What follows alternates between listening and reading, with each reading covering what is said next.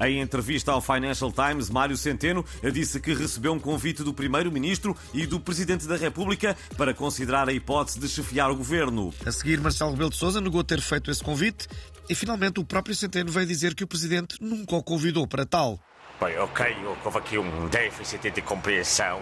O Sr. Presidente da República convidou-me, mas foi para ir lanchar aos pastéis de Belém. Eu tive de recusar. Porquê? Porque ao Benfica e à reunião do Clube de Sócias no Zé Colmeia. Eu espero que esteja tudo esclarecido agora. é, claro que está. E depois de ter dito na televisão que não tem amigos, António Costa foi visto a rasgar o seu cartão do Clube Amigos Disney. Vamos lá ver. Este cartão era muito antigo e eu encontrei-o em arrumações. Acho que o clube já não existe. Mas o que interessa é que no meio deste terremoto que me caiu em cima, nem o Donaldo, nem o Mickey foram capazes de me ligar a dar uma palavrinha de apoio. Maneiras que até os amigos dizem eu perdi. Lá ver. O Portugalex contactou Pato Donald, que nos disse o seguinte.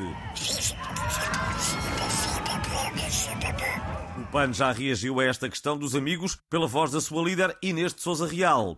Bom, é, é muito triste uh, o primeiro-ministro uh, vir dizer que não tem amigos quando é sabido que tem em casa dois cães, a Nana e o Tocas. Uh, como se sabe, os cães são os melhores amigos do homem e estes ficaram muito sentidos com as palavras de António Costa. O PAN exige que o primeiro-ministro apresente as suas desculpas aos caninos.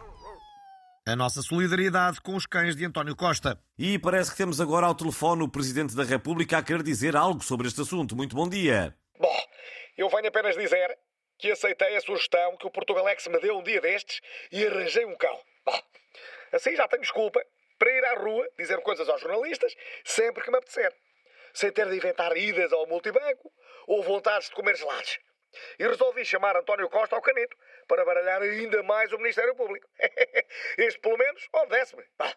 António Costa, senta! António Costa, demite o galamba. E parece que temos agora ao telefone o comentador catástrofe José Gomes Ferreira a querer dizer algo.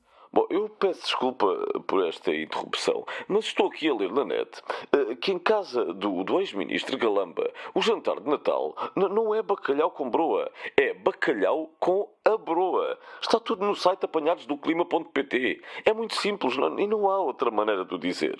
Obrigado por mais este valioso contributo. Um dia destes estaremos em estúdio João Galamba para nos dar a receita desse bacalhau com a broa.